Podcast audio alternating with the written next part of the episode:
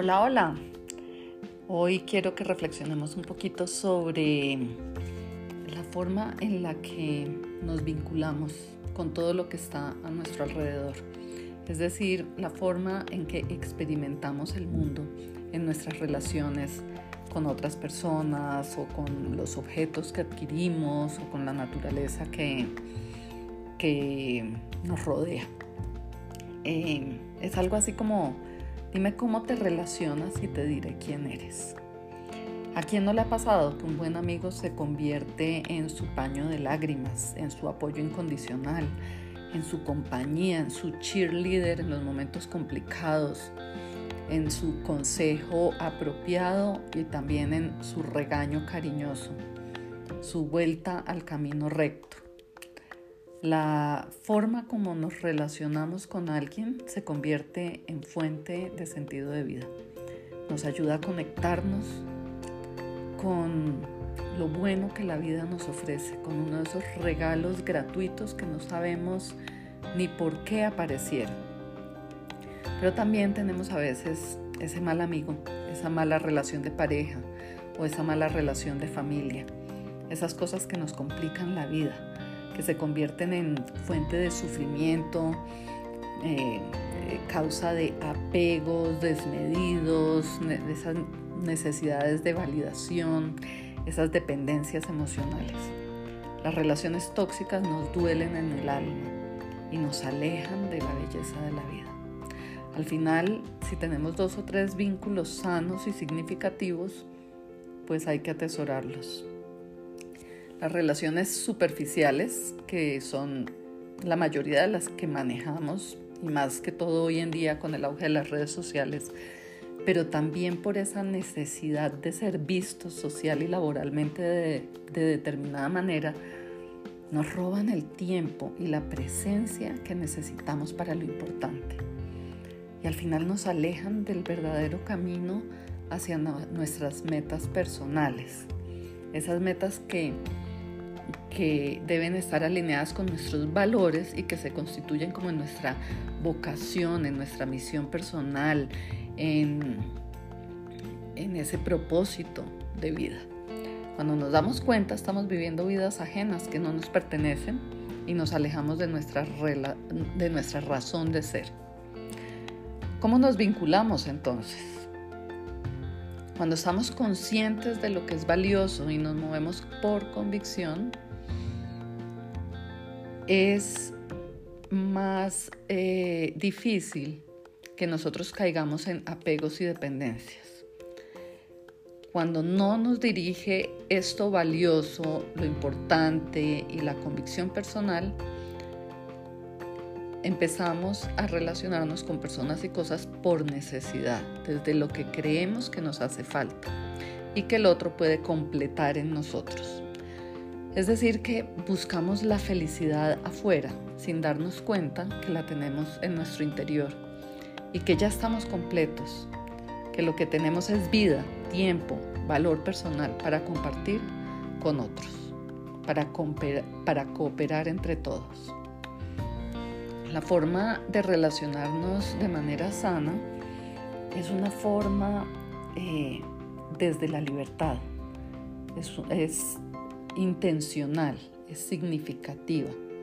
Pero eh, para podernos relacionar de esta forma necesitamos el autoconocimiento profundo de quiénes somos, qué nos mueve, es decir, cuáles son nuestros valores, para dónde vamos, o sea, cómo nos vemos a futuro cómo nos proyectamos, cómo queremos ser nombrados, cómo queremos ser vistos, qué huella queremos dejar al final y en qué parte de ese proceso nos encontramos en estos momentos. Entonces, eh, la invitación hoy es a preguntarnos cómo nos estamos relacionando con nosotros mismos, con nuestro cuerpo, con nuestra mente, con lo que hacemos, para qué lo hacemos cómo nos estamos relacionando con nuestros objetos y posesiones, qué necesitamos realmente y qué es producto de habernos alejado de nuestro centro y haber sucumbido a la publicidad, al consumismo desaforado o a la necesidad o a necesidades impuestas desde afuera. ¿Cómo nos vemos dentro de nuestro entorno, en la comunidad a la que pertenecemos, la cultura, el país? ¿Cómo contribuimos al mundo natural, al mundo animal o simplemente creemos que no tenemos nada que ver con el planeta o que todo está como ajeno a nosotros y no nos corresponde. ¿Cómo nos eh, relacionamos espiritualmente con aquello que no entendemos, con las preguntas que la vida nos hace, con aquello que es más grande que nosotros, mm, con el universo, con Dios? ¿Sabemos que somos seres trascendentes o pensamos que somos el centro del universo y no hemos caído en la cuenta que apenas si seremos la punta de un alfiler en relación con la grandeza que nos rodea?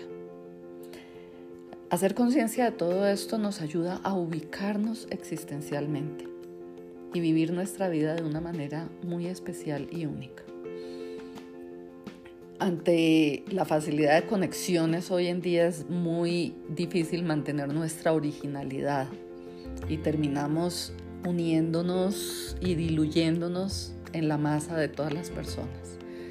Por eso es tan importante hacerlo todo con intención. Eh, hoy estoy grabando este podcast y es 19 de diciembre. Se acerca la Navidad, el fin de año y es una temporada que es a veces muy complicada para nosotros.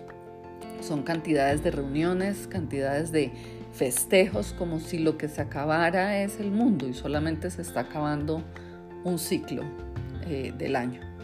Estamos dando como una vuelta al sol, de las muchas vueltas al sol que damos durante nuestra vida.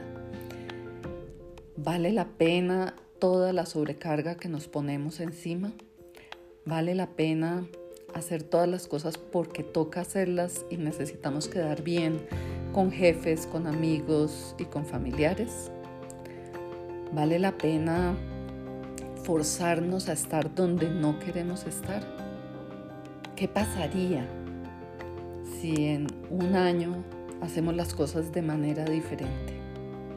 ¿Qué pasaría si decidimos eh, regalar de una forma distinta, regalar experiencias y no objetos, o simplemente no regalar, ayudar de pronto a alguna fundación o a alguien que lo necesite.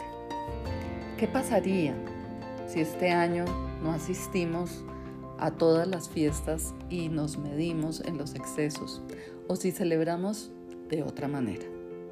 Es simplemente una reflexión, es simplemente eh, para que nos preguntemos cada vez que vamos a asistir a algo, por qué lo estamos haciendo, para qué lo estamos haciendo y si, si está alineado con lo que es nuestra convicción personal o lo estamos haciendo por lo, porque es lo que se usa en la época.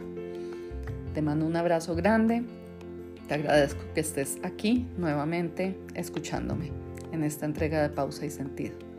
Nos vemos en la siguiente.